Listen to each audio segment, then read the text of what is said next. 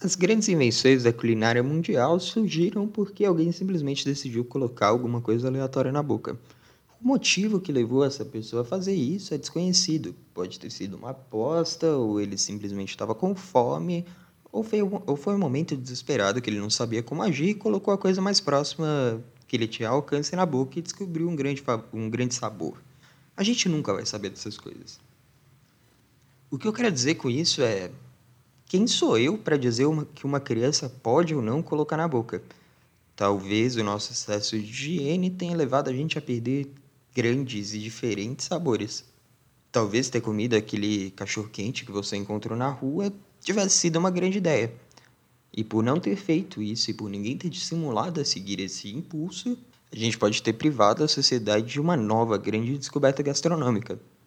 E com esse pensamento, eu espero que vocês tenham conseguido colocar o sabão e o amaciante na sua máquina de lavar, porque no final da minha contagem de três, a gente vai para nossa vinheta para começar o nosso programa.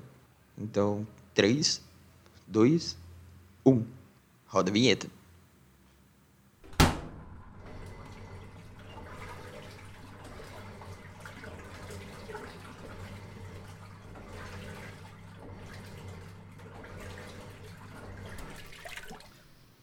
Muito bom dia, muito boa tarde ou muito boa noite. Sejam bem-vindos a mais um Rápido 19 Minutos. Aquele que deveria ser o nosso programinha semanal de descontração durante esse momento tão chato de lavagem de roupa, mas que durante esse tempo anda sumido, meio desaparecido no momento onde as pessoas clamam por conteúdo. Por isso eu decidi voltar. Depois desses quase dois meses sem fazer programa, na verdade eu acredito que bem mais que dois meses, para ser sincero, cá estou eu de volta. Vocês devem estar se perguntando por que, que o Rápido de 19 Minutos demorou tanto tempo para voltar. E bom, tem algumas, algumas explicações, nenhuma muito boa, para ser sincero, mas tem. Primeiro que a gente estava tentando fazer uma reformulação. Começa que agora a gente tem uma mesa. Uma mesa que foi construída na minha ignorância, na minha completa capacidade de ler manuais e força da raiva. Basicamente, muito complicado montar essas coisas que você compra pela internet. Muito mais do que os manuais fazem parecer, para ser sincero. Tipo, eu me fudi pra caralho, eu tive que montar isso aqui umas três vezes e toda hora eu montava com alguma peça do lado errado porque os manuais são nada claros. Mas agora a gente tem uma mesa, uma base sólida para sustentar o nosso programa. Uma outra explicação é que assim, o mundo simplesmente não quer parar de girar. Nesse intervalo que a gente não se falou, todos os programas que eu fazia simplesmente ficavam datados, porque nesse intervalo aqui meio que tudo aconteceu, tá ligado? E aí eu gravava, no intervalo de eu editar, simplesmente já não fazia mais sentido falar daquilo sem complementar. Então o programa teria mais ou menos umas 15 horas e eu não tô muito disposto para isso. Por isso que a gente está meio que retirando o quadro de notícias da semana, mês ou qualquer que seja intervalo, porque tá bem russo de fazer. Mas basicamente o Queiroz foi solto, estourou uma bomba no Líbano, o presidente do país ainda é o Bolsonaro. Pessoas estão usando pedofilia como fake news, pessoas estão sendo acusadas de pedofilia e de fato parecem parece ter alguma coisa e nada está sendo falado. E eu acho que é isso, é tudo que eu vou me ater nesse momento. que mais? A gente passou por grandes mudanças. Essa mesa, na real, foi uma grande conquista, assim, para mim. Muita coisa aconteceu nesse tempo, quando eu falo sobre mim, assim, no caso. Primeiro, meu quarto agora é um quarto. Ele é arrumado, ele tem móveis, ele, ele tem uma disposição, ele tem até uma lógica. Eu tenho a minha mesa, eu tenho o meu computador, a minha cama, a minha cadeira de sentar e a minha cadeira de armário, que é geralmente a cadeira mais comum dentro do ambiente do quarto, é a cadeira de armário, aquela que você joga todas as roupas, você não sabe exatamente o que fazer e que você ainda não comprou exatamente um cesto de roupa suja, então você vai colocando lá até chegar hoje, no caso, espero. Então, uma grande e fiel escudeira aqui desse programa que dá todo esse suporte pra gente. Minha casa também quase pegou fogo. Isso é um ponto interessante, até um pouco triste na real. Basicamente, nosso circuito elétrico foi inteiro montado na gambiarra e, bom, tinha uns cabos que não conectavam absolutamente nada, que a gente chuta que seja alguém fazendo gato, na real, da nossa energia porque são dois cabos que descem para baixo, eles estavam conectados na energia, mas eles simplesmente não conectam nada aqui dentro de casa. Mano, hoje tá foda de moto, velho. E aí, basicamente, todo o resto também tinha sido feito na gambiarra. Tinha fio para fora, dava choque, tinha disjuntor estourado e basicamente era uma questão de tempo. e como todo mundo nessa casa dorme como pedra, a gente provavelmente só morreria assado que nem batata. Ia ser bem, bem triste. Mas enfim, agora tá tudo certo. A gente chamou um cara foda que arrumou aí. Foi super, super gente boa. E deu um vídeo até explicativo pra gente conseguir reembolso. Foi ótimo. Então, tá tudo certo. Esse apartamento é muito velho, ele tem vários problemas. As portas, por exemplo, não isolam um terço do som do que deveriam isolar, considerando onde ela tá, por isso que parece que tem carros aqui dentro. É... E o encanamento é uma merda, pra ser muito sincero. Esses tempos aqui a gente não tava podendo lavar roupa na casa. Basicamente, sempre que a gente lavava roupa, o ralo entupia. E aí, em algum momento, simplesmente você podia inundar metade do andar. Então, basicamente, era uma grande aventura. Em um momento você teria uma lavagem de roupa rápida em 19 minutos, e em outro momento você está escorrendo água para andar de baixo. Era uma coisa irritante, assim. Eram vários sustos. Eu também passei por grandes reflexões e coisas que foram grandes aprendizados para mim. Por exemplo, eu descobri que algumas expressões não são simplesmente universais como eu acreditava. Esses dias eu estava falando com um amigo meu sobre guardar dinheiro tá ligado? Basicamente guardar dinheiro, que agora eu tô conseguindo guardar uma graninha aqui. E aí eu usei a expressão pé de meia. E ele não entendeu. Então eu usei usar uma, ter uma gordura de dinheiro, ter uma gordurinha ali pra, pra emergência e tal. E ele não entendeu. E aí eu falei dinheiro de colchão, que eu simplesmente eu chutei, para ser muito honesto. E essa ele entendeu. E, e, isso me buga completamente. Eu sei que isso não é algo muito interessante de se falar, tá? Eu, eu me escutei. Mas isso me buga bastante, porque tem algumas expressões que eu simplesmente assumo que todo mundo fala. E a partir desse momento, eu uso elas em todas as situações que eu acho adequada. Então eu fico imaginando a quantidade de vezes que eu expressões que as pessoas simplesmente concordaram comigo, balançaram a cabeça, assim, porque era mais conveniente do que perguntar o que é. O que é uma coisa bem comum de se fazer na real. Quando você não tá muito afim de desenvolver naquela história, ou ela simplesmente não é interessante, você simplesmente caminha com ela e torce para acabar em algum momento. Frustrante, né? E voltando à reflexão da mesa, porque obviamente eu não tinha acabado de falar sobre ela, porque eu simplesmente não consigo superar. É que o que eu tenho percebido é que é, querer montar uma mesa com as minhas próprias mãos, comprar e montar e fazer esse esforço não é algo muito do meu feitio, tá ligado? Mas eu acho que esses tempos aqui têm feito a gente perceber que, bom, as pessoas estão recorrendo aos instintos mais básicos que elas sempre tiveram, os primitivos, assim, construir as coisas com as próprias mãos, montar as próprias mesas, fazer as próprias camisetas tie-dyes horríveis que eu simplesmente não sei por que, as pessoas fazem, pendurar os próprios quadros e, bom, tudo mais que você possa fazer por sua conta. Eu sinceramente não acho que o nosso capitalismo está tão preparado para tamanho ato de rebeldia.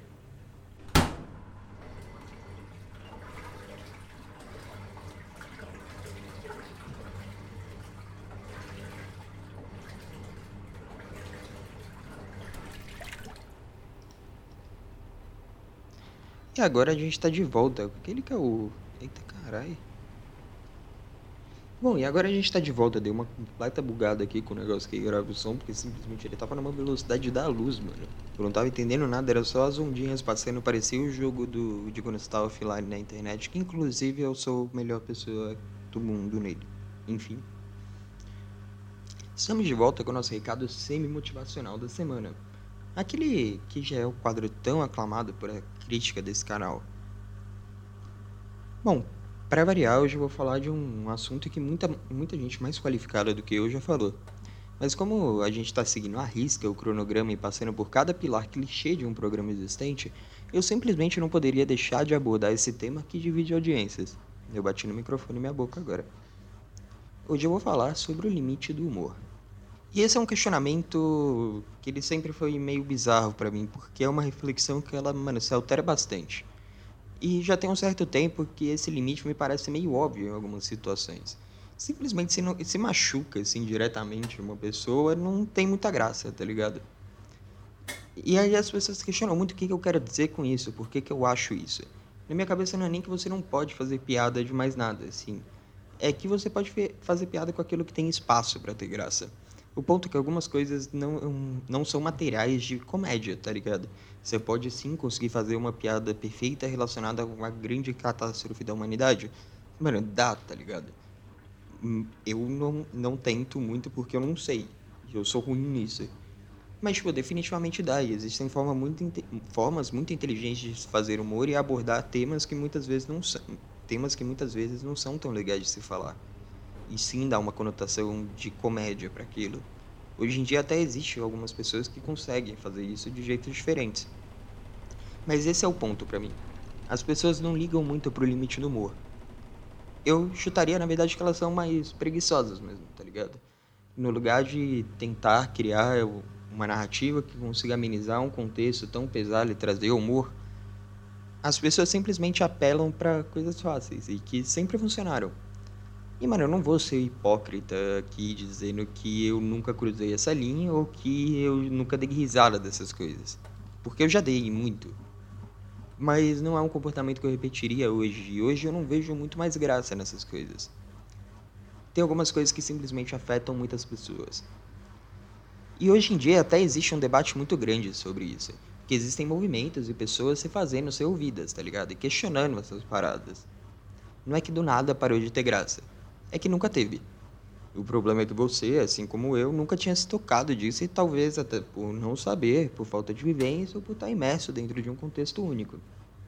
Só que é muito fácil falar que tá tranquilo, que não machuca, quando na verdade você nem tá entendendo o que, que tá acontecendo.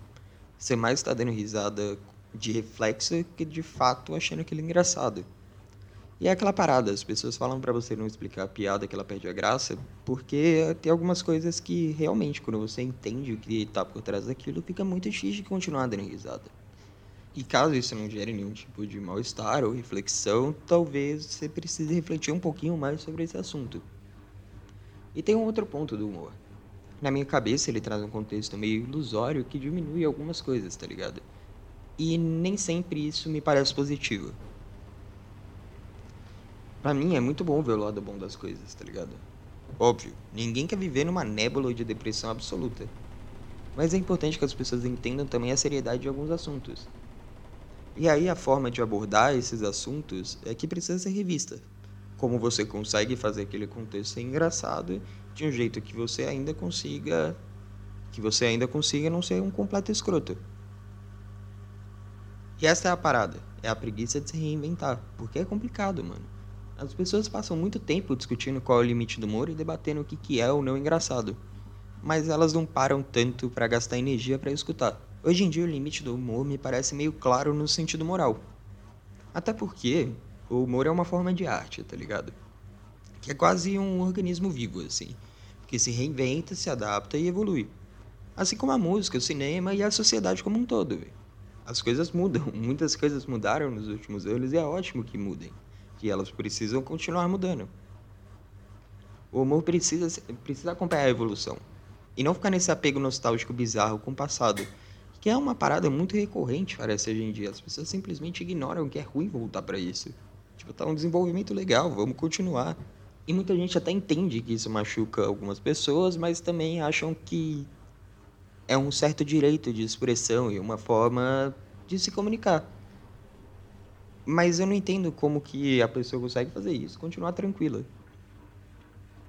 Me incomoda a ideia de alguém responsavelmente pegar uma característica de uma pessoa que geralmente é uma característica pejorativa pela sociedade, assim, é uma parada que as pessoas falam que não é normal, que não deveria ser o certo, que deveria ser diferente, e usa aquilo em forma de piada, né, disfarçada de piada para fazer graça. Meio que ria a custa dos outros de uma parada que já incomoda a pessoa. E incomoda sem precisar incomodar, porque não tem nada de errado. Por exemplo, quando eu era mais novo, eu era completamente alvo de piada porque eu era gordinho. E era assim uma parada que me incomodava, tá ligado? Porque é um pouco difícil você se aceitar com outras pessoas que são próximas de você fazendo questão de constantemente reforçar que não tá tudo certo. E assim, eu não vou falar que eu fui uma grande vítima de bullying quando eu era criança, porque o grau dessa porra escala de uma maneira exponencial, assim, e as consequências podem chegar a ser muito sérias. Mas foram sim algumas situações que me incomodaram e me deixaram bem inibidos na época. Me deixaram inibido na época. Às vezes eu ficava meio receoso de ir em alguma coisa porque eu não tava assim, eu não tava afim de ser o alvo da piada do grupo. E aí cabe um certo questionamento também, tá ligado? É, não para quem tá fazendo a piada, mas para quem tá rindo dela. Porque você tá reforçando e estimulando aquela parada. Será que você realmente quer apoiar e compactuar esse tipo de pensamento? Será que você quer, tipo, ser um estímulo para reforçar uma parada desagradável? Enfim. Basicamente isso pra mim é preguiça, mano. É preguiça de se inventar e de escutar e de entender. E assim, até me parece meio antievolutivo, se é que esse termo existe. Mas em um cenário onde as pessoas têm conversas calorosas sobre o formato da Terra, às vezes fica até meio difícil de cobrar alguma coisa, tá ligado? E esse é o recado semi-motivacional da semana. Aquele momento que a gente pega alguma reflexão aleatória com o intuito de dar uma guinada na nossa vida e achar grandes respostas reveladoras, mas só quase.